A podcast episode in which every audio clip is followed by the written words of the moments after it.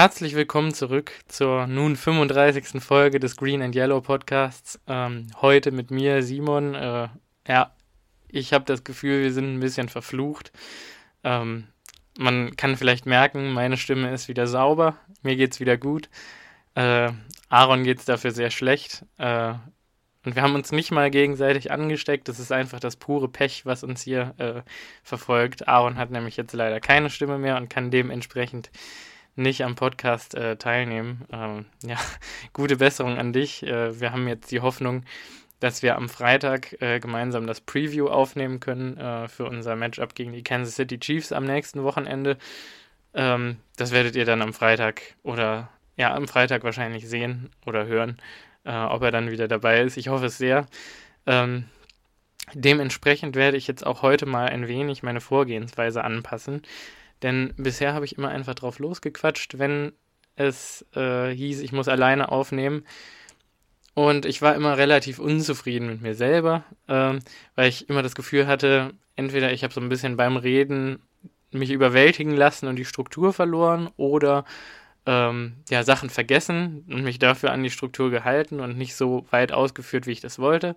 Deshalb mache ich das heute mal ein bisschen anders. Ich hoffe, ihr seht es mir nach, wenn der ein oder andere Schnitt drin ist. Äh, ich dachte mir nämlich, ich quatsch einfach mal so ein bisschen drauf los, mache dann Pause und mache meine Punkte, frühstücke die nacheinander ab und mache eben immer kleine Schnitte dazwischen. Ähm, eben kleine Päuschen, wo ich mich wieder sammle, bevor ich weiterrede. Mal schauen, wie sich das äh, auf den Podcast auswirkt. Äh, Sagt mir gerne, wie es sich beim Hören anfühlt, ob es vielleicht zu, ja, aufgesetzt wirkt dann oder irgendwie zu abgehackt. Äh, ich weiß nicht, ich gebe mein Bestes, dass es gut klingt. Also sag mir, wie es klingt und dann äh, ja, schaue ich, ob ich das nächstes Mal, wenn es dazu kommt, nochmal so mache oder ob ich dann wieder in einem durchreden möchte. Ähm, ja, aber ich dachte, das wäre auf jeden Fall mal ein Versuch wert. Also, wo fange ich an? Äh, was, was für ein Hammerspiel war das eigentlich? Ähm, wir haben uns natürlich jetzt ein bisschen Zeit gelassen, äh, darauf zu reagieren. Ähm, und einfach mal ein bisschen laufen lassen und genossen, dass wir jetzt mit 7 und 1 an der Spitze der NFC stehen. Ähm, also ich glaube, ein paar Leute unterschätzen definitiv noch die Wichtigkeit dieses Sieges, den wir einfahren konnten. Ähm, ich meine, klar, wir stehen jetzt nach 8 von 17 Spielen an der Spitze der NFC, da kann noch eine ganze Menge passieren. Allerdings, wenn die Packers und die Cardinals und die Cardinals sind ein gutes Team, wenn die so weiterspielen und am Ende äh, mit gleich vielen Siegen dastehen, dann haben die Packers den Tiebreaker über die Cardinals und stehen deshalb in den Playoff-Rankings höher als die Cardinals. Wollte ich einfach nur mal erwähnt haben. Das heißt also, wenn es äh, sich entscheidet, wer hat den Nummer 1 Seed, wir oder die Cardinals, dann sind das wir, wenn wir gleich viele Siege haben wie die Cardinals. Ähm, also das kann nochmal interessant werden, was hier passiert ist. Und ist natürlich auch ähm, ja, ich sag mal, ein Ultra-Confidence-Booster für das ganze Team, also Selbstvertrauen en masse. Äh, ähm, auf einer kurzen Woche, ohne Vorbereitung oder ohne Training zumindest, ähm, mit Vorbereitung natürlich, mit ganz besonders akribischer Vorbereitung, weil es eben so schwierig ist, nach Arizona zu fliegen. Ähm, man vergesse nicht, wir waren in den letzten Jahren immer auswärts relativ schwach.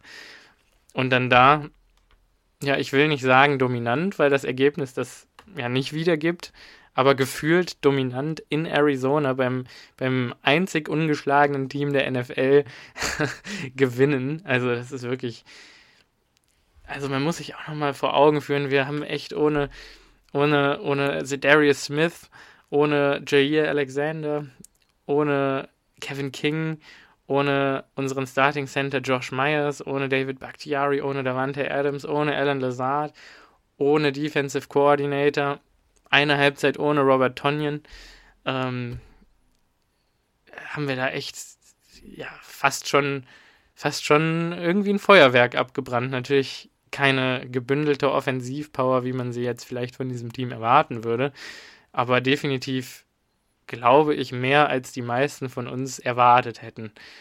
Ähm, also falls, falls sich einige Leute noch immer äh, bei diesem Team nach dem einen Sieg gesehnt haben. Also man spricht ja oftmals davon, dass es diesen einen Sieg gibt, der quasi zeigt, dass das Team dann auch wirklich legit oder for real oder einfach wirklich so gut ist, wie alle glauben. Ähm, der, also Rogers nannte ihn in der Vergangenheit oft gerne den galvanizing Moment, also den galvanisierenden Moment, wo das Team auf besondere Art und Weise zusammengeschweißt wird. Wenn der Sieg bisher noch nicht da gewesen sein sollte, und ich glaube, ähm, gegen Cincinnati und gegen San Francisco kann man sagen, dass es eigentlich schon dazu gekommen ist. Äh, spätestens jetzt haben wir ihn gehabt. Äh, also egal, ob die anderen davor äh, diese Wirkung hatten, der Sieg gegen die Cardinals hatte den definitiv nochmal zum Quadrat. Äh, was ein Sieg. Ähm, ich weiß gar nicht so richtig, wo ich anfangen soll. Ähm, es ist einfach Wahnsinn. Einfach Wahnsinn. Äh, ich glaube, man muss einfach mal den Hut ziehen vor äh, ja, dem, dem Coaching-Staff, äh, was man da für einen Gameplan zusammengeschustert hat. Ähm, ich habe jetzt schon oft ja, mitbekommen, dass ähm, Leute gesagt haben, das war hier die beste Leistung in der Karriere von Matt LeFleur, äh, coaching-wise. Ähm, es war definitiv das herausragendste Ergebnis, was bislang erzielt wurde. Ob es jetzt wirklich das bestgecoachteste Game war, gecoachteste Game war, ähm, das weiß ich nicht. Das finde ich ein bisschen schwierig, sich da so aus dem Fenster zu lehnen, da wir auch unsere Schwierigkeiten hatten und die möchte ich gleich nochmal erwähnen. Ähm, oder da möchte ich gleich nochmal drauf eingehen, aber ähm, ja, es war auf jeden Fall brillant äh, ja, umgesetzt. Äh, auch defensiv äh, werde ich gleich mal mit ein paar Zahlen aufwarten, aber da kann man auch schon mal vorwegnehmen, falls es einige nicht mitbekommen haben, ähm, da ja Joe Barry, ähm, der normalerweise das Defensive Play Calling übernimmt und die ähm, Play Calls und Formationen immer an Devondre Campbell weiterleitet, der die dann auf dem Feld verbreitet. Ähm, da der gefehlt hat und das nicht ausführen konnte, gab es also eine Kombination aus dem äh, ja, Defensive Backs Coach äh, Jerry Gray, ähm, der die ja, Coverages gecallt hat und dem, und dem Linebackers Coach Kirk Oliver Dardy, der die Defensive Fronts, äh, sag ich mal, ausgewählt hat. Äh, das heißt also eine Kombination aus Jerry Gray und Oliver Dardy, ähm, die die Zusammenstellung des Plays einer Defense gemanagt haben innerhalb dieser kurzen Zeit, wo äh, die Offense auch ein Huddle bildet, die dann gemeinsam den Call an Devondre Campbell weitergeleitet haben, der den dann hat umsetzen lassen von der restlichen Defense. Also erstmal, was, was für eine äh, logistische Meisterleistung da überhaupt von der Defense aufs Feld gebracht wurde, ist wirklich mir ein Rätsel, dass es da so wenige äh, Fehlkommunikationen auf dem Feld gegeben hat. Also ähm, Chapeau auf jeden Fall an die Truppe. Ähm, wirklich Hammer. Ähm, ja, was soll man sagen? Es ist wirklich, wirklich der absolute Wahnsinn. Aber beginnen wir ganz einfach mal damit, dass tatsächlich es sich bei diesem Spiel um wahrscheinlich das Beste, wenn nicht eins der besten Spiele aus äh, ja, Matt LeFleurs äh, Coaching-Karriere handelt. Ähm, ich würde mal behaupten, äh, ja, die Story des Spiels und vielleicht der Schlüssel zu unserem Sieg ist so ein bisschen, das hatte ich äh, in den letzten Wochen schon angemerkt, dass mich das ein bisschen an dieser Offense stört bislang, ist die Time of Possession. Ähm, und zwar hatten wir ähm, ja im Jahr 2020, das hatte ich glaube ich in der vorletzten Folge schon herausgestellt, 32 Minuten 50 äh, Time of Possession pro Spiel im Durchschnitt. Also man hat ja insgesamt 60 Minuten Zeit, äh, Football zu spielen und wir hatten 32 Minuten 50 den Ball davon. Je mehr Time of Possession man mit der Offense hat, ähm, ja, desto fitter in Anführungszeichen ist die Defense und desto mehr äh, ja, Power ist da irgendwie im Tank noch, um gute Plays zu machen, um frisch zu bleiben einfach. Und desto effizienter kann eine Defense dann am Ende des Tages spielen. Ähm, und deshalb, ja, sage ich mal, das ist so eine Football-philosophische Frage. Deshalb äh, gibt es immer noch viele Hardliner, die sagen, es sei extrem wichtig, äh, möglichst viel den Ball zu laufen. Ähm, weil man so einfach mehr Zeit äh, von der Uhr nimmt, weil man seltener out of bounds geht und dementsprechend die Uhr dann weiterläuft und man einfach für seine Defense Zeit von der Uhr nimmt, auf dem Feld zu sein. Ähm, oftmals muss ich da widersprechen. In diesem einen Fall, wo wir aber, äh, ich glaube, der Aaron hatte das letzte Woche auch schon herausgestellt, gegen eine relativ schlechte Run-Defense äh, gespielt haben, äh, war es natürlich absolut genial zu sagen, wir versuchen die Drives möglichst in die Länge zu ziehen. Wir versuchen ähm, unsere Defense vom Feld zu halten gegen die, ja, ich sag mal, effizienteste Offense aktuell in der NFL. Und wir versuchen einfach denen möglichst wenig Zeit am Ball zu geben, um möglichst wenig Punkte erzielen zu können. Ich würde mal sagen, heruntergebrochen sollte das ungefähr der Gameplan gewesen sein. Ähm, ich hätte gesagt, ähm, aufgrund der Tatsache, dass wir ohne Lazard, ohne Bakhtiari, ohne Adams ins Spiel gegangen sind, ähm, das relativ deutlich war, dass wir sehr ähm, run-heavy sein werden würden. Ähm, heißt also, dass wir viel äh, laufen, müsste eigentlich im Voraus schon klar gewesen sein. Ähm, und umso ja, beeindruckender ist es, dass wir dann es geschafft haben, äh, ja, die Time of Possession ähm, auf einen Höchstwert äh, der Liga zu bringen in dieser Woche. Und zwar hatten wir, oder war die Offense, äh, ja, unglaubliche, wahnsinnige 37 Minuten und 35 Sekunden am Ball. Ähm, und hat damit ja, die, das Time of Possession Duell gegen die Cardinals Offense ziemlich dominiert. Heißt also, die Cardinals Offense war weniger als 23 Minuten auf dem Feld. Dementsprechend konnte sich da diese ganze Wirkungspower nicht voll entfalten.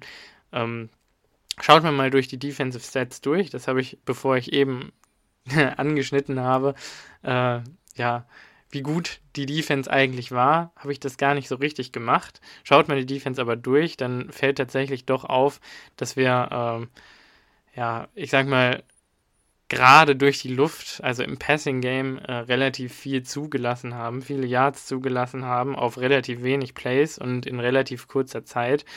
Ähm, man möchte also sich kaum ausmalen, wie, ähm, ja, wäre das Zeitverhältnis andersrum gewesen und die Cardinals Offense wäre 37 Minuten auf dem Feld gewesen, ähm, wie unsere Stats dann ausgesehen hätten und wie das Spiel dann ausgegangen wäre. Das möchte ich gar nicht wissen.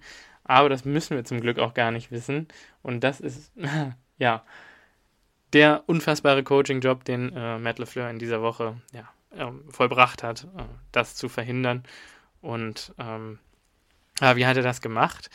Ähm, das ist ebenfalls ein Punkt, den ich äh, unserer Offense generell äh, angekreidet habe, war, dass sie, oder Matt LeFleur in den letzten Wochen, dass sie relativ wenig den Ball gelaufen sind ähm, oder mir zu wenig den Ball gelaufen sind im Verhältnis zu den Passversuchen. Und das war in den Jahren davor deutlich anders. Und das hat die Offense balancierter gemacht, besonders in der Red Zone. Ähm, da habe ich ja auch schon mal äh, was zu gesagt vor einigen Wochen. Ähm, in dieser Woche hatten wir allerdings 34 äh, Rushing-Versuche zu 37 Passversuchen. Ähm, das ist in meinen Augen so ausgeglichen, wie es sein sollte. Natürlich sollte man immer noch, wenn man Aaron Rodgers als Quarterback hat, vermutlich mehr Passversuche als Laufversuche haben in den meisten Spielen. Allerdings in so einem Fall, wo man gegen eine schwache Rushing Defense spielt, äh, mit so guten Running Backs, äh, ist es essentiell, dass man, ähm, gerade wenn man sich so einer offensiven Firepower entgegenstehen sieht, äh, dann auch ja, viel zu laufen, viel auf dem Feld zu sein. Also von daher großartig umgesetzt. Ähm, deshalb dachte ich mir, fange ich jetzt einfach mal an mit den Running Backs. Ähm, AJ Dillon, 16 Carries für 78 Yards, 4,9 Yards pro Carry, kein Touchdown leider, der längste Lauf äh, für 12 Yards. Ähm, ja, das sind keine ich sag mal, das sind keine mind-blowing Stats, also das haut einen nicht total aus den Socken, wenn man das liest. Aber wenn man sich nochmal genau das Tape anschaut von Dylan, ähm, dann werden einem da, glaube ich, doch ziemlich die Augen geöffnet. Ähm, der Junge hat unglaublich viele Yards after Contact gemacht. Heißt also, nachdem er das erste Mal berührt wurde, wurde er nicht getackelt, ist nicht down gegangen, sondern ist halt weitergelaufen, hat Tackles gebrochen, ist durch, durch Gegner durchgelaufen und über sie drüber. Ähm, ja, im Prinzip die Performance, die man von seinem Quadzilla, von seinem Quadfather, der mit den riesigen Beinen, äh, was man von ihm erwarten wollte und konnte. Mhm. Ja, ich denke mal, das war jetzt so das erste Spiel, wo sich wirklich mal so richtig bezahlt macht, dass wir einfach in der zweiten Runde AJ Dillon gepickt haben. Also, vielleicht kann man das Tennessee Titans Spiel aus dem letzten Jahr, wo wir so hoch gewonnen haben und der über 100 Yards gegangen ist, auch dazu zählen. Allerdings war dieses Spiel nicht ansatzweise so wichtig wie äh, der Sieg in dieser Woche und auch nicht, nicht so sehr von Dillons Leistung abhängig. Also ich glaube, Dillon hat hier einen riesigen Faktor gespielt. Ähm, unglaublich viel Zeit durch seine Läufe von der Uhr genommen. Ich meine, er hätte auch einige äh, First Downs erzielt. Und er hat wirklich oft in Situationen, wo eigentlich nicht besonders viele Yards zu holen waren, ähm, ja, deutlich mehr draus gemacht, als das viele andere Running Backs getan haben. Äh, dementsprechend äh, fällt auch im Vergleich dazu auf, Aaron Jones mit 15 Carries, also einem weniger, ähm, hat er 59 Yards äh, erzielen können und damit äh, im Schnitt 3,9 Yards pro Versuch und einen Rushing Touchdown. Meiner Meinung nach hätten es zwei sein müssen.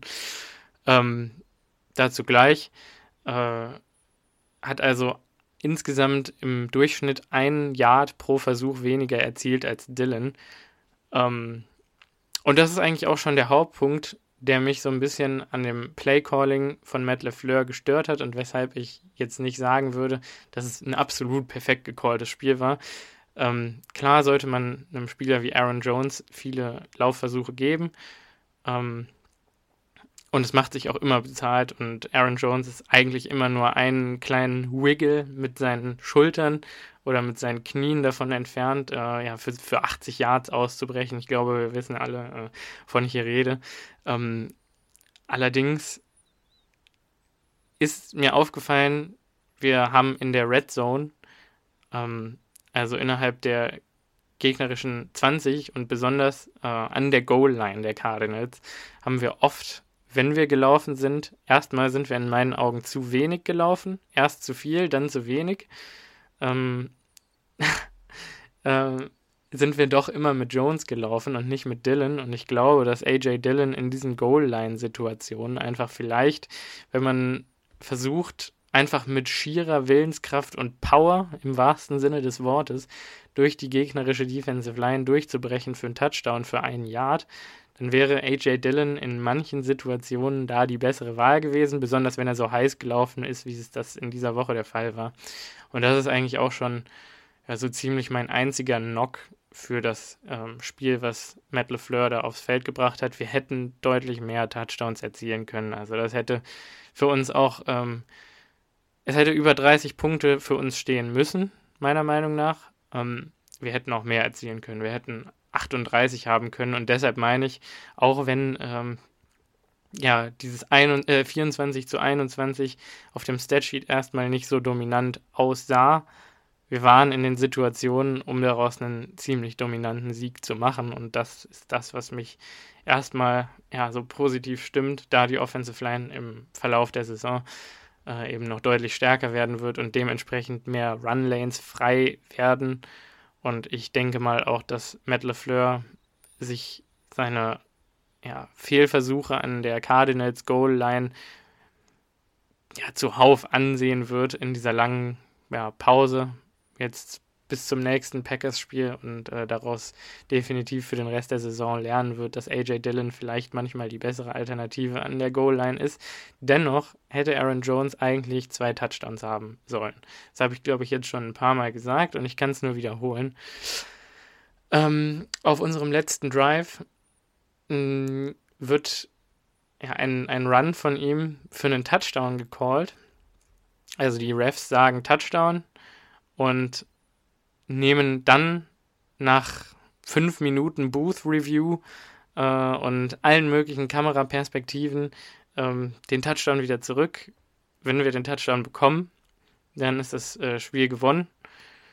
Ähm, da, also dann können die Cardinals liegen dann 31 zu 21 zurück und dann kann da eh nicht mehr dran gerüttelt werden oder wenn dann nur mit touch, schneller Touchdown, äh, konvertierter Onside-Kick und dann nochmal Field Goal und dann Overtime und dann vielleicht gewinnen. Heißt also, das hätte uns wirklich äh, out of reach geschoben gegen die Cardinals und ähm, ich bin der Meinung, dieses Play hätte nicht zurückgenommen werden dürfen, denn ähm, dadurch, dass die Refs, und das hat äh, Dean Blandino in der, ähm, ja, in, in der Coverage des Spiels äh, ganz schön erklärt, dadurch, dass man äh, in keiner Kameraperspektive wirklich erkennen konnte, wirklich mit eindeutiger Sicherheit, dass nicht die Spitze des Balles zu dem Zeitpunkt oder, oder zu irgendeinem Zeitpunkt nicht über der Goal-Line war. Also man muss quasi beweisen können, dass der Ball nicht wenigstens einen Millimeter über der Goal-Line gewesen ist, ähm, um diesen Touchdown zurückzunehmen. Und Blandino meinte äh, in der Coverage, also ein ganz erfolgreicher und bekannter alter Ref aus der NFL, dass, äh, ich denke mal, viele kennen ihn, meinte, dass ähm, man da keinen Beweis für hätte finden können in dem ganzen Videomaterial, äh, der es eigentlich rechtfertigt, äh, ja, den Touchdown zurückzunehmen. Und das hätte unser Spiel sowieso out of reach packen müssen. Und ähm,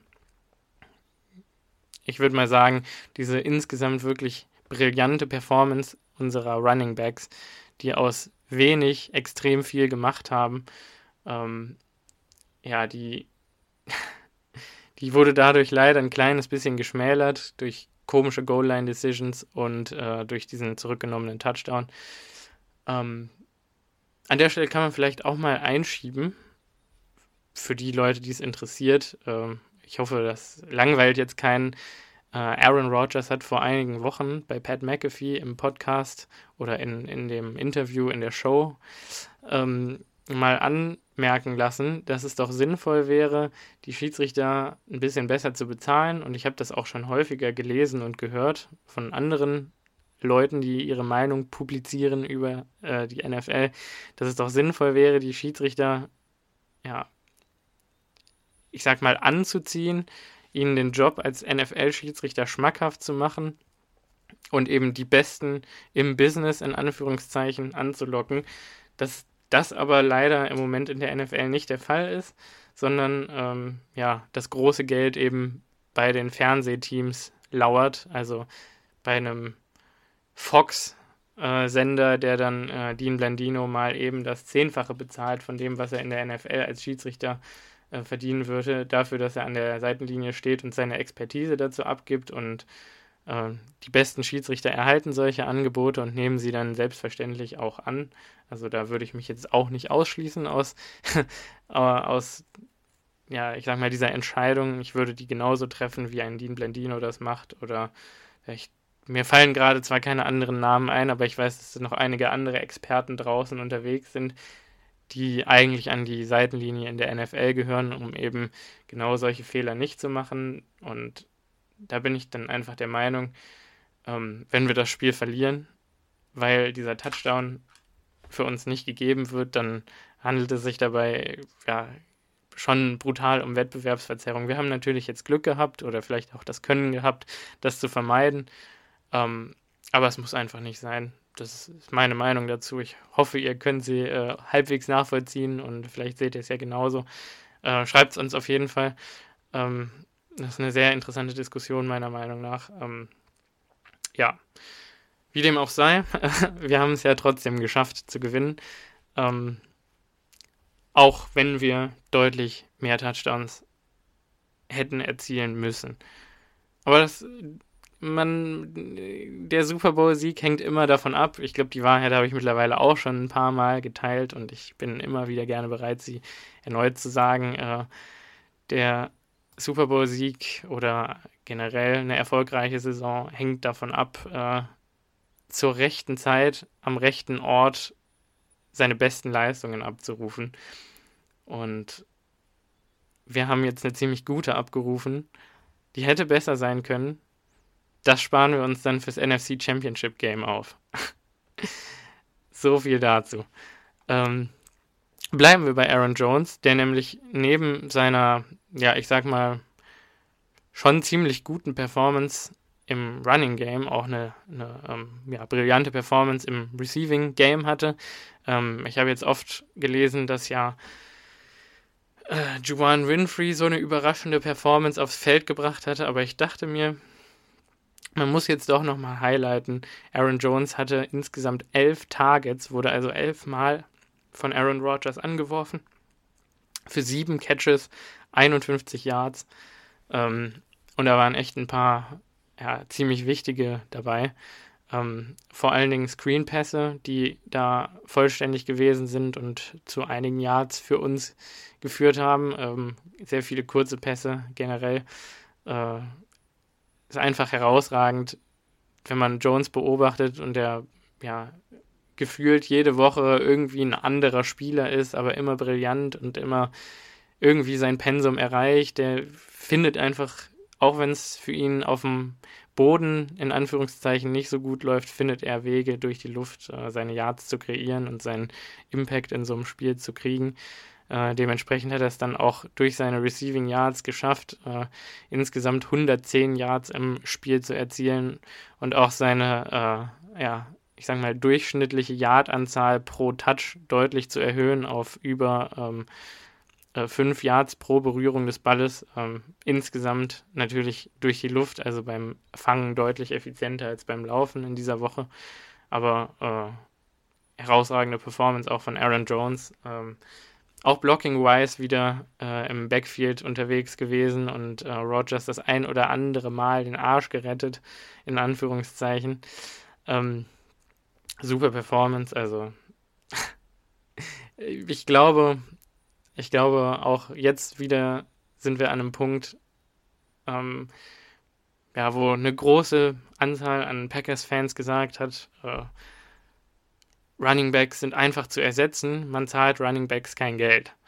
Ähm, Running Backs sind einfach zu draften, also draftet man keine Running Backs früh, Uh, Aaron Jones und AJ Dillon haben euch hoffentlich äh, oder hoffentlich äh, in dieser Woche mal ein bisschen äh, ja, die Leviten gelesen, in Anführungszeichen. Das soll jetzt nicht fies oder gemein oder besserwisserisch klingen. Ich gehöre manchmal selber zu der Crowd, die dann sagt, hm, jetzt wäre aber ein anderer Pick als AJ Dillon ganz attraktiv gewesen.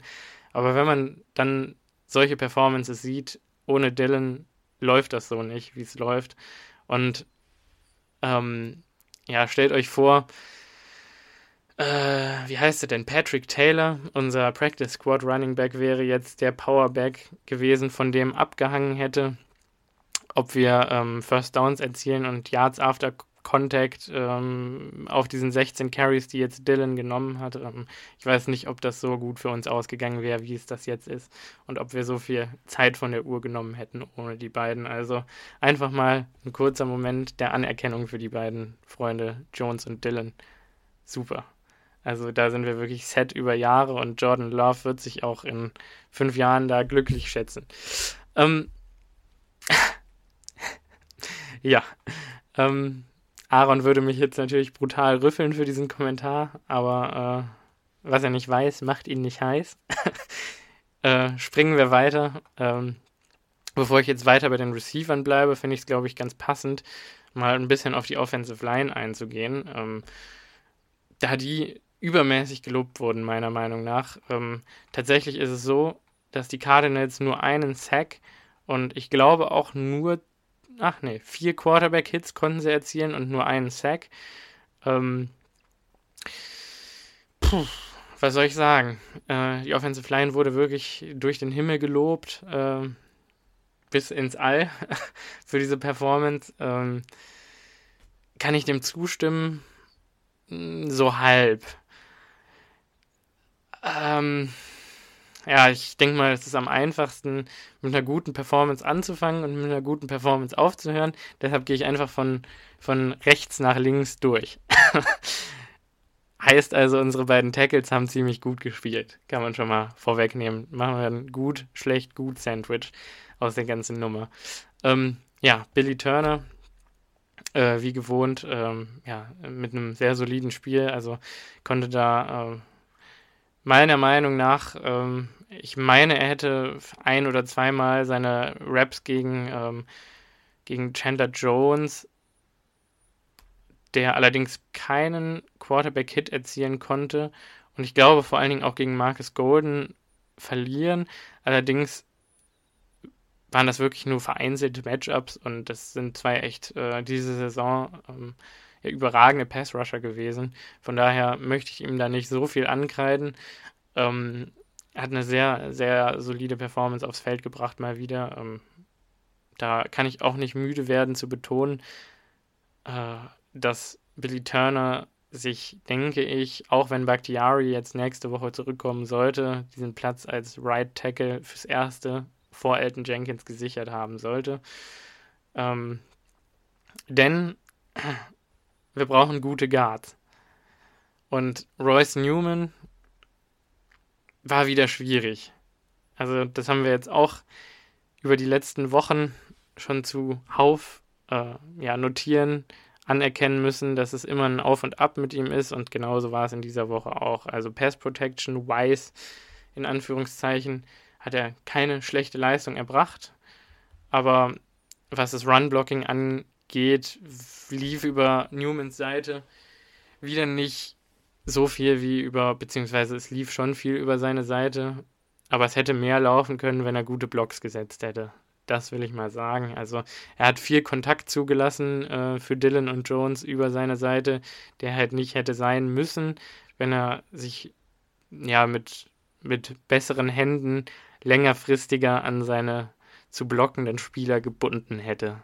Sage ich jetzt mal ganz vorsichtig. Also auch weiterhin kann man sagen, ähm, bei Royce Newman ja, ist das Handplacement und die Stärke der Hände einfach das große Problem. Ähm, also er hat Füße für einen Pro Bowl Guard in der NFL, aber die Hände, da muss der echt noch was dran tun und ähm, ja, dementsprechend durchwachsen war dann auch seine Performance. Also ich weiß nicht, ob sich manche von euch daran erinnern können oder wie viele von euch dann auch den amerikanischen Broadcast gesehen haben. Aber es gab, meine ich, auf dem ersten Drive einen Screen Pass ähm, auf Aaron Jones rechts raus, wo äh, Royce Newman der Frontblocker war und ähm, den Corner Byron Murphy Jr. decken sollte, also blocken sollte.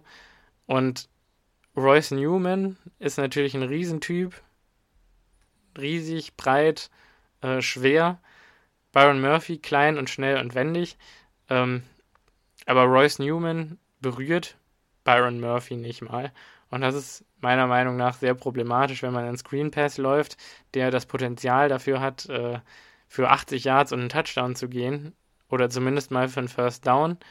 Und man dann durch seinen nicht gesetzten, verpassten Block äh, ja, zum Drive-Killer wird. Mm, solche Plays fallen mir da leider immer wieder auf und dementsprechend plädiere ich dann einfach dafür, dass äh, ab nächster Woche hoffentlich dann Bakhtiari wieder Left Tackle sein kann, Billy Turner weiterhin Right Tackle bleibt, weil er einfach so einen soliden Job macht und Elton Jenkins ähm, seine ja, Paradedisziplin des Left Guards wieder einnimmt und John Runyon Jr. auf Right Guard rückt. Das wäre mein Wunsch. Äh, ich gehe auch ehrlich gesagt davon aus, dass es so kommen wird.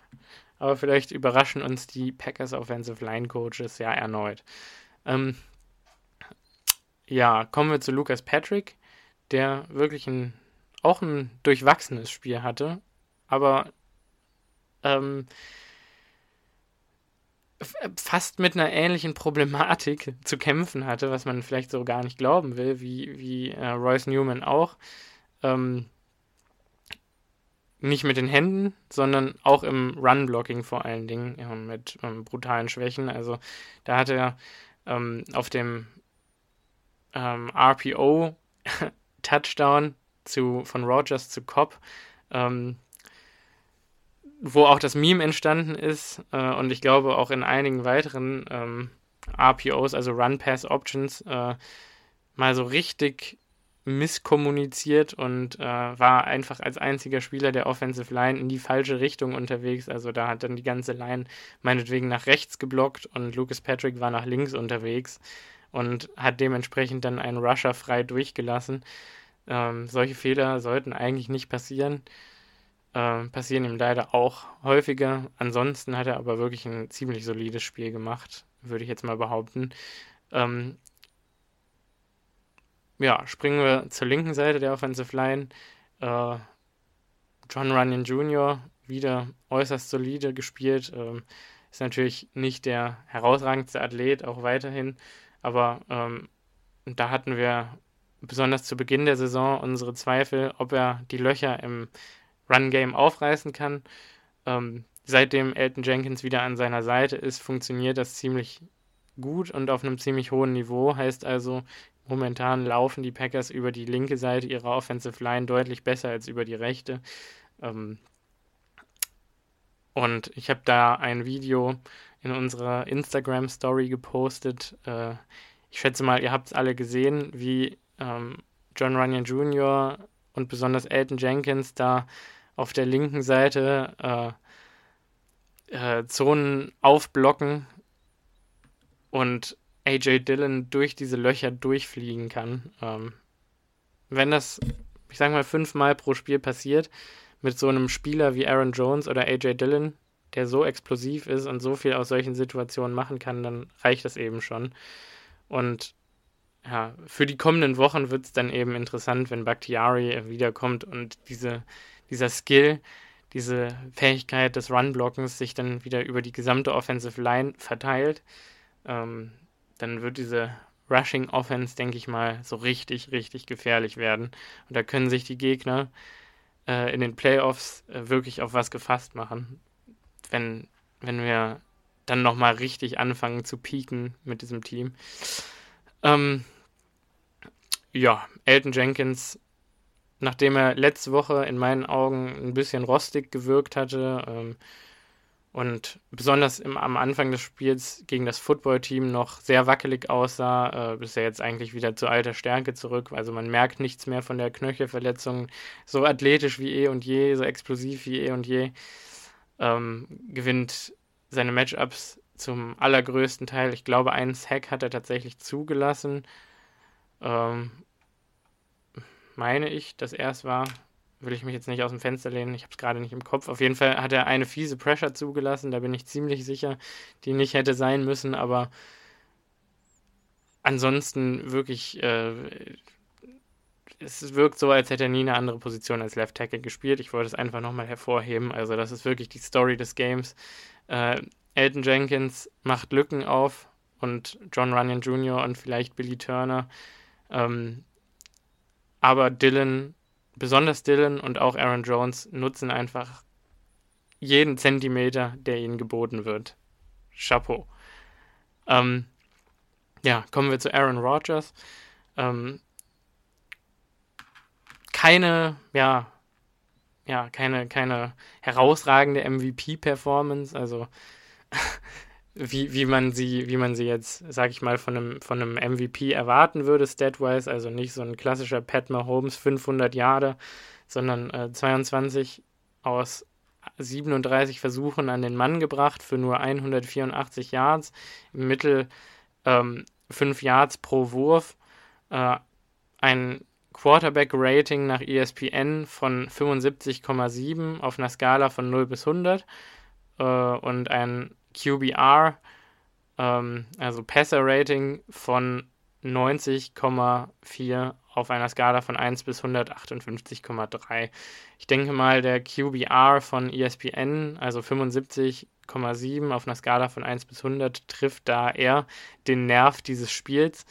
Ähm, ja, besonders früh hatte Rogers ein paar Würfe, wo es aussieht, als wäre er ja komplett out of his mind, wahnsinnig, wie auch immer man das jetzt bezeichnen will. Also wo echt die Frage oder wo man sich vielleicht die Frage stellt, was war da los? Ich befürchte, dass es an den Wide Receivern lag oder viel an der Kommunikation lag, die besonders früh dann noch nicht so auf den Punkt war, wie man sich das wünschen würde und wie es das mit einem Davante Adams und einem Alan Lazard die äh, Woche ein, Woche aus und auch der äh, Marquez Valdez Scandling die Woche eins und Woche, äh, Woche ein und Woche aus immer für die Packers starten, ähm, funktionieren kann. Ähm, da möchte ich aber auch nochmal eine Lanze für EQ brechen, der das meiner Meinung nach über Großteile des Spiels ziemlich gut gemacht hat.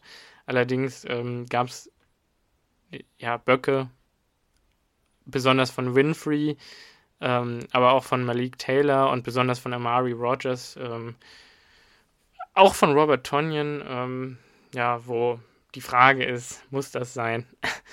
und auch einige Drops. Ja, besonders früh, ich glaube im ersten Drive war es, hatte Rogers einen äh, äh ja, 40 Yard tiefen Ball geworfen, einen Fade auf Aaron Jones gegen einen Linebacker, ähm, einen Backshoulder-Wurf, ähm, den Aaron Jones, also der fällt perfekt in Aaron Jones Hände und er lässt ihn fallen. Es ist ein Running Back, es ist kein Top-Class Wide Receiver, also da muss man dann auch mal seine, ja, seine Bremsen ein bisschen äh, ja, in, in die Erwartungen spielen lassen und mal wieder sich erinnern, okay, auch wenn er äh, hier sieben Dinger für 51 Yards gefangen hat, ist er trotzdem noch ein Running Back und kein Wide Receiver. Woran liegt das? Wahrscheinlich daran, dass er nicht die besten Hände hat und nicht das beste Route Running und ähm, in dem Fall brillantes Route Running, mittelmäßige Hände, schade.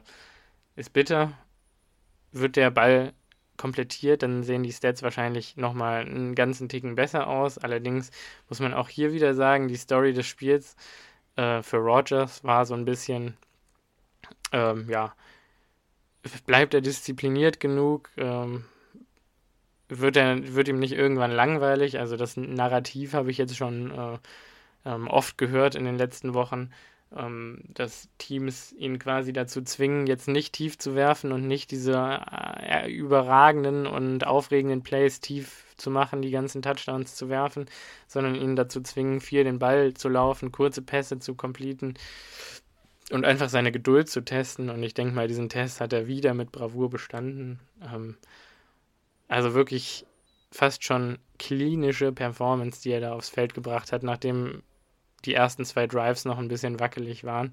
Ähm, besonders dafür, dass er dann das tiefe Passgame so ziemlich komplett eigentlich aus seinem Spiel verbannt hat nach der ersten Hälfte und eigentlich nur noch Midrange, also maximal 20 Yards geworfen hat tief und äh, das auch nur kurzzeitig. Ähm, mal abgesehen von der Hail Mary war also die, die äh, ja, durchschnittliche Tiefe seiner Passversuche egal ob angebracht oder nicht, lag mit Hail Mary von 60 Yards bei 5,9 Yards pro Versuch Passtiefe. Ähm, die lag in anderen Spielen bei zwischen 7 und 13 Yards tief. Heißt also, diese tiefe Komponente hat er einfach komplett rausgelassen und hat nicht versucht, Hero Ball zu spielen, sondern eben einfach den Stiefel runtergespielt, so, so effizient wie möglich. Und ich denke mal, das ist auch sowieso die Story des äh, ja, 2021, 22 Rogers. Äh, alles tun für den Sieg und äh, die Stats sind wirklich komplett egal. Ähm, meiner Meinung nach auch zwei, besonders der, der RPO-Touchdown, wo das Rogers-Meme draus entsteht, wo er auf dem Boden liegt und Augen und Mund aufreißt und den Ball und Randall Cobb hinterher schaut. Der Pass ist äh, ja, kann natürlich ja, brillanter fast schon nicht ge geworfen werden. Also da habe ich ein schönes Video von, ähm, mir fällt gerade der Name nicht ein, aber sein Kanal auf YouTube heißt Quarterback School äh, gesehen, der ähm, ja so ein paar Pässe und ein paar Plays von Rogers ähm, ganz schön aufdröselt und nochmal erläutert und er nannte das Buddy Ball, was Randall Cobb und Aaron Rodgers da spielen. Heißt also zwei Freunde, die einfach wissen, wie sie ähm, ja, miteinander spielen und wie sie füreinander laufen und wo eben klar ist in gewissen Situationen, okay, das ist ein Touchdown oder das ist kein Touchdown. Ähm, ja, ich glaube, viel mehr gibt es dazu nicht zu sagen. Dementsprechend auch Randall Cobb mit seinen drei Receptions für 15 Yards und zwei Touchdowns äh, mehr als nur effektiv. Also das wirklich auf den Punkt gebracht. Ähm,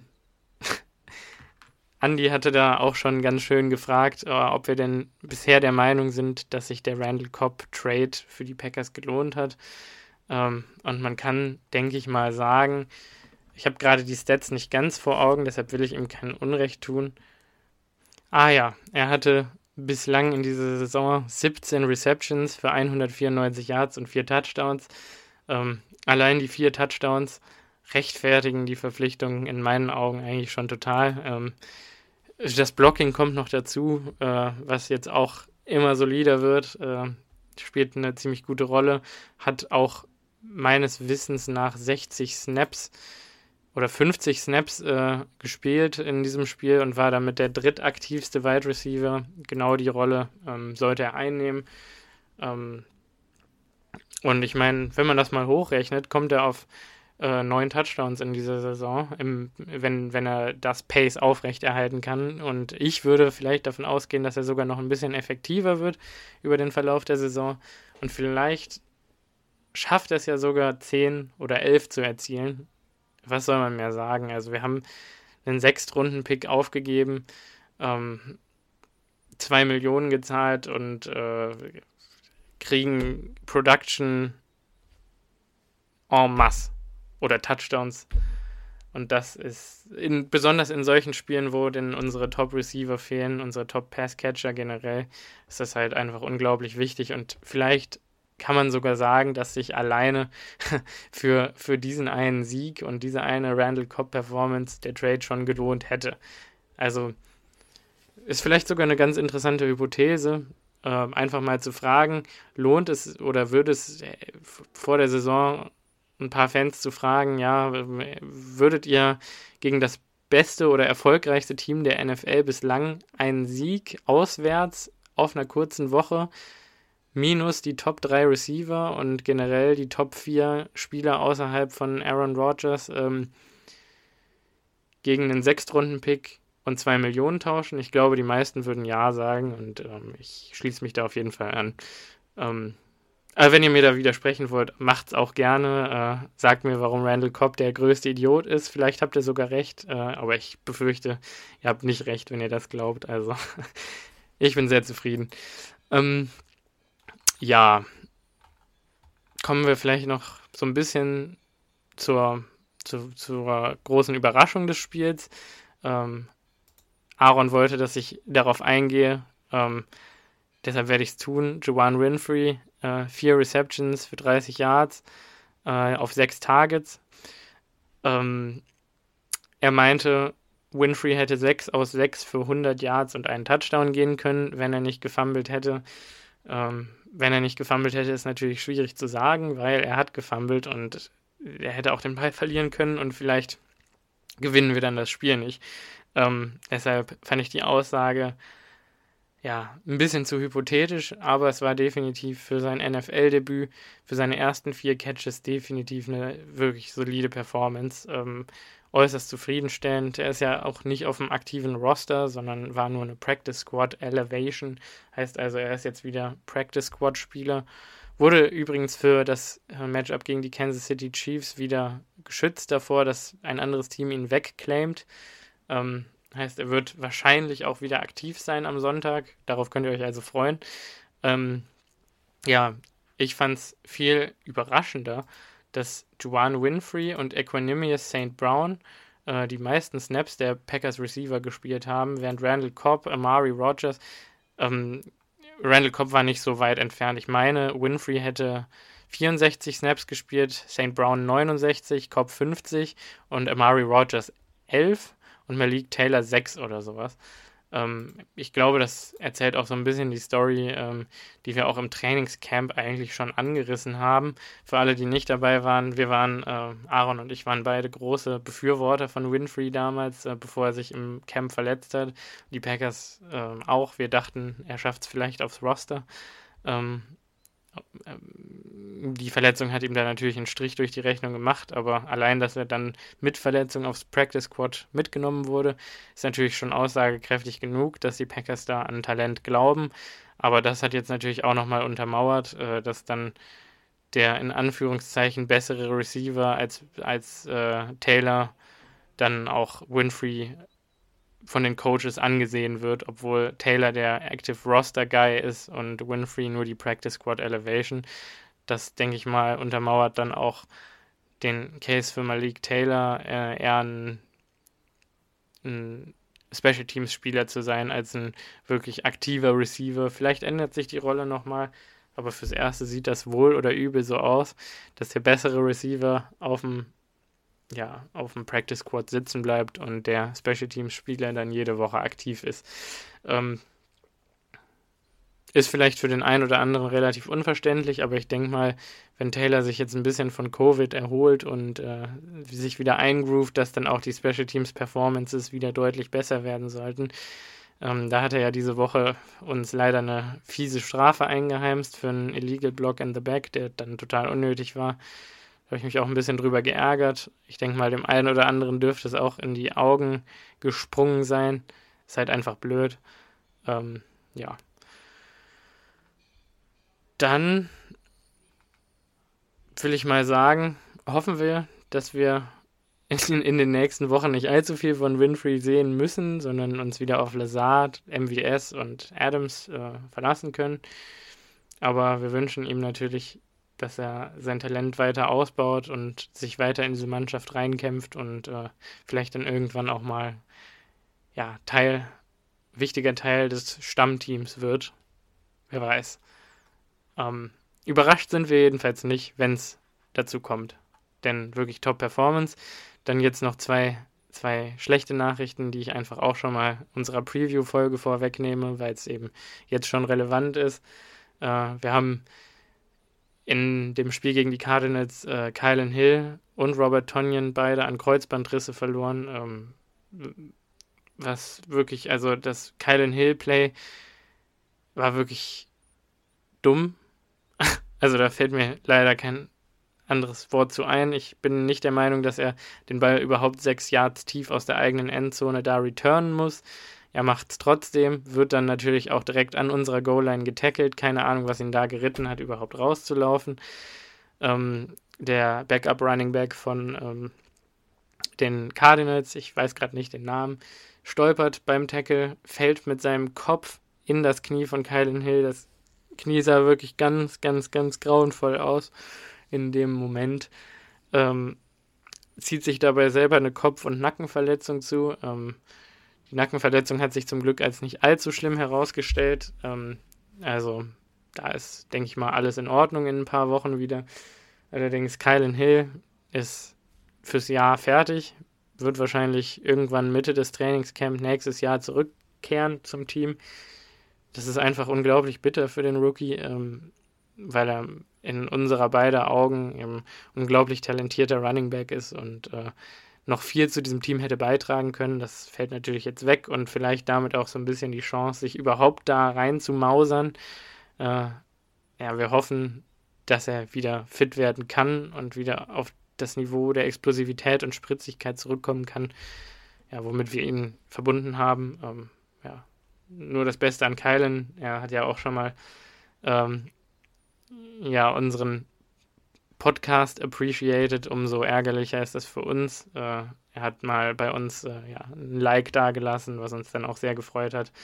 Als wir ihn mit äh, quasi als Baby Bell bezeichnet haben, also als kleiner Le'Veon Bell, äh, als kleiner Vergleich eben, was das Fähigkeiten-Set angeht, ärgerlich, einfach unglaublich ärgerlich. Noch schlimmer, Robert Tonyan Jr., Kylan Hill hat ja noch ein, drei, also drei weitere Vertragsjahre bei den Packers. Robert Tonyan hat noch dieses Jahr als Vertrag, spielt auf einem Tender für 2,57 Millionen ähm, und ist ein Free Agent nach dieser Saison, hat jetzt einen Non-Contact-Kreuzbandriss, heißt also, das sah wohl so aus, als hätte er sich irgendwie in den Beinen des Defensive Backs verfangen, während er getackelt wurde.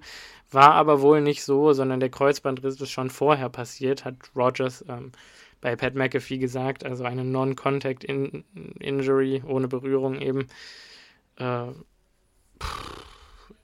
also das verschlägt es mir ehrlich gesagt ein bisschen die Sprache. Ähm, weil ich weiß, Aaron und ich routen seitdem Robert Tonyan nach Green Green Bay gekommen ist, dafür, dass der Spielzeit bekommt. Und wir haben immer gesagt, der Junge, der hat es drauf.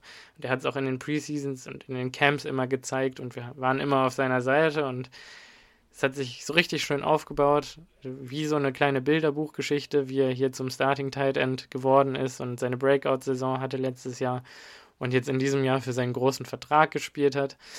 Ähm, und dieser große Vertrag wird jetzt vermutlich entweder noch auf sich warten lassen oder niemals kommen. Und das ist wirklich eine Riesenscheiße. Also das muss ich ehrlich so sagen, weil wäre Tonyan in die Free Agency gegangen, sage ich jetzt mal ganz bold, hätte er vier Jahre 25 bis 40 Millionen bekommen können. Irgendwo in der NFL, vielleicht bei den Jets oder bei den äh, Titans oder irgendwo, wo es an Titans mangelt.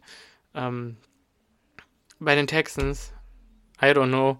Ich denke mal, da wünschen wir ihm als große Fan-Community einfach das Beste ähm, und hoffen, dass die Packers dann ähm, darauf bauen, dass Tonyan sich schnell und gut erholen kann und nächstes Jahr wieder für uns spielen wird und vielleicht dann hier einen etwas günstigeren langfristigen Vertrag erhält, der ihm aber Sicherheit über seine Zukunft verschafft. Ähm, ja, ich denke mal, wir haben auch schon häufig genug klargestellt, dass wir da immer auf Spielerseite stehen, so, oder ich zumindest klargestellt, dass ich da immer auf Spielerseite stehe und äh, eigentlich der Meinung bin, dass man seltenst das Risiko eingehen sollte, wenn man nicht schon set for life ist, in Anführungszeichen, mit dem Geld, was man verdient hat, dass man da eher auf Nummer sicher geht und den langfristigen Vertrag unterschreibt und eben nicht so einen risikoreichen Einjahrestender, wie das bei Tonjan der Fall war. Und das ist eben einfach unfassbar bitter und tut mir wirklich einfach nur leid. Ähm, besonders weil er jetzt gerade endlich angefangen hat zu produzieren in dieser Saison, also gegen das Footballteam und dann auch in dieser Woche wieder für ja, drei Catches, 49 Yards zu dem Zeitpunkt, wo er vom Feld geht. Ähm, ja, ich weiß gar nicht, was ich sagen soll. Ich will mich da jetzt auch nicht zu sehr reinsteigern. Das ist einfach ärgerlich. Ähm, ja, dann wollte ich nochmal darauf hinweisen, äh, dass Dominic Daphne äh, in dieser Woche das erste Mal wieder aktiv für die Packers gespielt hat und direkt auf zwar nur 14 oder 15 Snaps unterwegs war, allerdings da sofort seine Präsenz wieder spürbar gemacht hat. Ähm, besonders was das Blocking angeht. Äh, der Spieler hat uns wirklich unglaublich gefehlt. Ähm, ich bin mal gespannt, jetzt wo Tonyan raus ist, ähm, wird Daphne wahrscheinlich wieder DeGuaras Rolle als H-Back übernehmen und eben viel aus dem Backfield kommen. Und ich könnte mir vorstellen, dass wir dann DeGuara endlich mal ein bisschen mehr als Receiver sehen auch. Ähm, oder als Receiving Tight End. Ja, mal schauen, was da so zu holen ist. Das sah ja schon ganz äh, solide aus hier mit zwei aus zwei für 20 Yards äh, in dieser Woche. Da geht aber sicherlich noch mehr. Ähm, ja, hoffen wir, dass der fit bleibt. Der hatte ja auch schon viel mit Verletzungen zu tun. Ja, dann kommen wir äh, entsprechend oder widmen wir entsprechend weniger Zeit jetzt mal der Defense, da die ja auch deutlich weniger auf dem Feld war. Natürlich ähm, Nummer 1 Stat einfach die Turnover Margin des gesamten Teams. Äh, Aaron Rodgers, Running Backs, Receiver, null Turnover äh, zugelassen. Ähm, auch wenn es da bei Winfrey äh, knapp war und auch bei Amari Rogers. Ähm, allerdings äh, hat die Defense drei Turnover forciert. Ähm, und zwar sind das gewesen, jetzt will ich nicht lügen, Henry Black offene Interception zu Beginn der zweiten Halbzeit in der Red Zone der Cardinals, von der wir profitieren und nach der wir scoren, was wirklich ähm, ein Big Play ist. Und das, also wir haben, glaube ich, jetzt auch schon zuhauf gesagt, äh, oder es fing schon in der Offseason an, dass wir gesagt haben, Henry Black wird äh, eine größere Rolle übernehmen können in diesem Jahr und er hat viel gezeigt und in der Preseason hat er dann wirklich super gespielt und ich war mir sicher, er wird sich in die Rotation reinkämpfen. Jetzt ist er da und er fängt an Plays zu machen und es gefällt mir. Also äh, top Henry Black in der Situation beschert uns sieben Punkte. Ähm, Rasul Douglas natürlich ähm, seit oder in seinen drei Starts für die Packers hat er ähm, auf 17 Targets, meine ich, 9 Catches für 91 Yards und 0 Touchdowns zugelassen. Und jetzt diese Game-Winning Interception für uns gefangen. Äh, also da muss ich mich auch noch mal fast ein bisschen bei ihm entschuldigen. Ich hätte nicht gedacht, also ich hätte nicht mal gedacht, dass wir einen vernünftigen Roleplayer in ihm bekommen, also einen vernünftigen Backup, weil eben die letzten Jahre seiner Karriere so schwach waren. Also da war er wirklich, bei den Eagles war er wirklich schlimm, muss ich ehrlich sagen. Und da, also da lügen die Stats auch nicht. Er war wirklich kein guter Verteidiger damals. Aber was der jetzt bei uns hier abspult, ist äh, der helle Wahnsinn. Und ähm, da tut es mir echt unglaublich leid. Ich habe gesagt, der wird nicht lang bei uns andauern. Jetzt sieht es so aus, als würde er wahrscheinlich ähm, ja, Eric Stokes seine und Kevin King ihre Starterrollen so ein bisschen streitig machen. Äh, wenn Jair und King dann wieder da sind. Ähm, ich denke mal, er hat da echt einen Case, äh, ja, Cornerback Nummer 2 zu werden auf diesem Team und das überrascht mich und das freut mich ungemein, weil das verleiht unserem Defensive Back Raum einfach ne, nochmal eine ganz andere Tiefe. Ähm, also das muss man sich mal vorstellen, wenn Rasul Douglas weiter so spielt, Jair Alexander, der wohl in den nächsten Wochen auch zurückkommen wird, dann zurückkommt und wieder so spielt, wie wir ihn kennen. Ähm, wenn das die beiden Starter außen sind, Chanton Sullivan weiter so spielt, wie er es gerade tut, innen, und der lässt nämlich auch gar nicht so viel zu, ähm, das ist auch weiterhin, ähm, ja, läuft das so. Ähm, wenn wir dann Kevin King und Eric Stokes als Backups haben, das ist wirklich super hohe Qualität. Also wirklich Wahnsinn, was da, also da kann man mal eine Verletzung verschmerzen, dann äh, zerrt sich mal einer irgendwie einen Hamstring oder so, dann geht er halt auf die Bank und fehlt zwei Wochen, ist danach dann wieder topfit und es ist einfach nicht schlimm, weil die Backups einfach gut genug sind, um das auszubaden und das äh, ist eine Komponente, ähm, da hat Rogers auch zu Recht meiner Meinung nach die, den Vergleich zum Super Bowl Squad gezogen, wo man äh, damals auch einige ja, Mid-Season Editions zum Team hatte. Ähm, jetzt will ich mich auch nicht zu weit aus dem Fenster lehnen und irgendwas Falsches sagen, aber ich meine zum Beispiel Desmond Bishop ähm, zählte da rein, der damals als Outside Linebacker geholt wurde ähm, und eine ähnliche Rolle einnehmen konnte, wie das jetzt auch ähm, ähm, Whitney Merciless für uns tut und ähm, Rasul Douglas tut das nochmal auf einem höheren Level. Also das ist top. Wirklich ein großartiges Signing. Ähm, ja, Rashan Gary hat total zerstört, auch wenn er wieder keinen Sack recorden konnte. Ähm, ich hoffe, es ist euch dennoch aufgefallen, wie oft er seine Matchups gewonnen hatte und Preston auf der anderen Seite genauso und Whitney Merciless auch und wie die Kyler Murray trotzdem unter Druck gesetzt haben und ihn auch dazu gezwungen haben, ähm, ja, ich sag mal, nicht sein bestes Spiel zu spielen und ihn ja, aus der Pocket rausgezwungen haben und ihn auch außerhalb der Pocket noch containen konnten, sodass er nicht für 150 Yards laufen konnte, wie das bei ähm, Tyler Heineke noch der Fall war. Äh, also wirklich auch Defensive Line. Dean Lowry hatte wieder einen Sack. Ich glaube, das war der vierte in Folge. Wieder ein brillantes Spiel gemacht, ein Tackle for Loss erzielt. Devondre Campbell, sieben Tackles, ein Sack, zwei for Loss. Äh, ja. Ähm, ich würde mal sagen, die Krone in der Defense geht dennoch an Rasul Douglas, weil er auch neun Tackles und zwei Pass-Deflections hatte in diesem Spiel. Ähm, aber ähm, Adrian Amos auch Spitzenperformance. Oren Burks sah ähm, legitim aus, hat äh, ein, ein, zwei gute Run-Stops gemacht, ähm, wo wir jetzt in den letzten Wochen noch kritisiert hatten, dass das ja nicht seine allergrößte Stärke ist. Ähm, ja, er kommt, soll er sich weiterentwickeln? Soll er sich in diese Rotation reinkämpfen und Plays machen? Wir sind glücklich.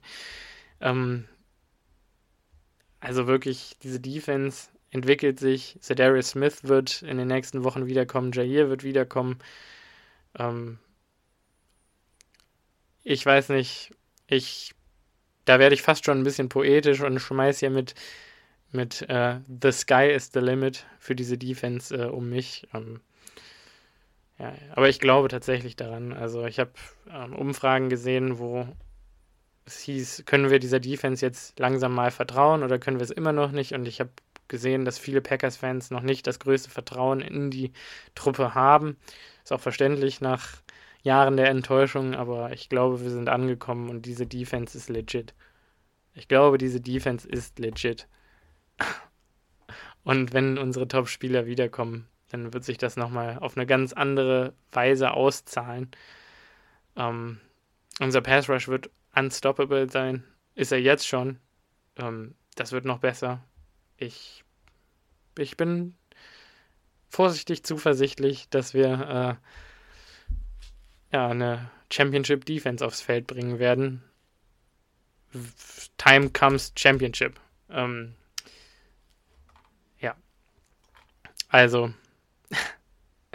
auch da, ich hoffe, ich kann euch mit dem Hype anstecken und ihr seid dann nicht so enttäuscht, wenn es aus irgendeinem Grund doch nicht hinhaut. Aber ich habe echt ein richtig, richtig gutes Gefühl und das muss ich euch einfach vermitteln in dieser Woche. Ähm, ja, dann kommen wir nochmal zum eigentlichen NFL-MVP, äh, einem der großartigsten Spieler, der es jemals nach äh, Green Bay geschafft hat. Ähm, Corey Bochorkes, äh, unser Panther, hat auch diese Woche wieder einen Wahnsinn abgespult. Also drei Punts, zwei davon wirklich total krass. Äh, inside the 20. Ähm, einer war nicht ganz so gut, äh, wurde dann auch returned. Ähm, relativ weit. Ähm, aber die zwei anderen Punts, da der eine fällt aus so einer hohen Distanz äh, dem Rondale Moore gegen die Hand, dass Moore einfach gar nicht sehen kann, nicht kontrollieren kann, was da passiert und das Ganze zu einem Fumble wird und wir an der Goal-Line den Ball kriegen. Natürlich müssen wir dann auch Punkte machen. Das ist uns natürlich abhanden gekommen, habe ich ja eben schon kritisiert. Aber generell das Play top. Auch der andere Punt an die Seitenlinie, wo Moore versucht, noch inbounds zu bleiben an der 10 für 68, äh, 58 Yards. Dieser Punt ähm, wirklich einsame Spitze. Super. solche Performances äh, hatten wir punting-wise in Green Bay in meinem ganzen Leben noch nicht. Also schön, dass es endlich dazu kommt.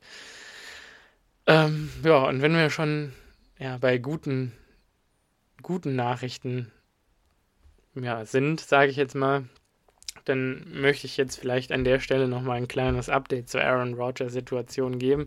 Einfach weil es sich, glaube ich, jetzt so ein bisschen aufgebaut hat über die letzten Wochen, dass man immer wieder, finde ich, in Interviews heraushören konnte, dass er, äh, besonders nach dem Matchup gegen die Bears, dass er das Gefühl hatte, nicht das letzte Mal äh, diese Rivalität im Soldier Field ausspielen oder ausgespielt zu haben. Also nicht sein letztes Auswärtsspiel im Soldier Field für die Packers gespielt zu haben. Ähm, diese Kommentare ziehen sich durch die letzten Wochen und äh, in der Pat McAfee Show am gestrigen Tage ähm, hat Rogers dann auch nochmal in, äh, ja, bekannt gegeben, dass er ähm, mit Brian Gutekunst insbesondere natürlich auch mit dem Coaching-Staff äh, sehr angeregte Gespräche und sehr angeregte Kommunikation geführt hat darüber, was man an der Trade-Deadline machen könnte, der aber auch versteht, dass da nicht allzu viel zu machen war und nicht allzu viel zu holen war, ähm, da das Team ja sehr begrenzt ist, cap-wise, also da ist nicht mehr so viel Geld übrig, um Spieler zu holen und das sollte man besser für Notfälle aufsparen, als sich jetzt hier irgendeinen Tight End für 5 Millionen an Land zu ziehen, wie so ein Evan Engram, der dann am Ende nicht mal performt. Ähm, ja, von daher absolut sinnvoll. Allerdings, was mich eben, also dass wir da keinen Tight End eingesackt haben für viel zu viel Geld, der uns dann am Ende die Saison nachher noch zerschießt, weil wir dann keinen Backup Offensive Tackle sein können, der mehr als 500.000 Dollar kostet oder so. Äh, und, und wir dann am Ende nachher noch mit einem Defensive Tackle im NF NFC Championship Game, äh, also ich will jetzt keinen Teufel an die Wand malen, aber dann als Right Tackle oder so starten. Äh, das will natürlich keiner und dementsprechend war das dann jetzt die richtige Entscheidung meiner Meinung nach. Nicht Hayden Hurst, Evan Ingram, Jordan Akins oder wer war noch im Gespräch? Irgendein anderer Titan war noch im Gespräch. Haben wir auf jeden Fall alle nicht geholt, sondern ganz vorsichtig Abdullah Anderson, den Defensive Tackle aus der Preseason, der schon mal bei uns war, äh, wieder zurück zum Practice Squad zu holen, der nämlich auch gute Leistungen in der Preseason abgespult hatte. Äh, in meinen Augen eine absolut sinnvolle Addition. Ich glaube, wir haben auch einen Defensive Tackle von den äh, Houston Texans geholt. Ähm, einen Veteran, äh, auch sinnvolle Addition, ähm, um ja, unsere Running Defense, die diese Woche dann deutlich äh, besser war schon als in den Wochen davor, dann nochmal weiter zu verbessern. Das ist, glaube ich, ein Punkt, den habe ich jetzt auch trotz meiner Pausen leider vergessen. Äh, wollte ich aber nochmal highlighten. Die, die Running Defense hat tatsächlich nur 74 Yards zugelassen. Ähm, auch da Hut ab. Wir haben natürlich einen Touchdown zugelassen. In Wildcat äh, beziehungsweise eigentlich sogar drei Rushing Touchdowns. Das ist ein bisschen ärgerlich. Zweimal James Conner an der Goal Line, aber da machst du nix, sage ich jetzt mal, ganz vorsichtig.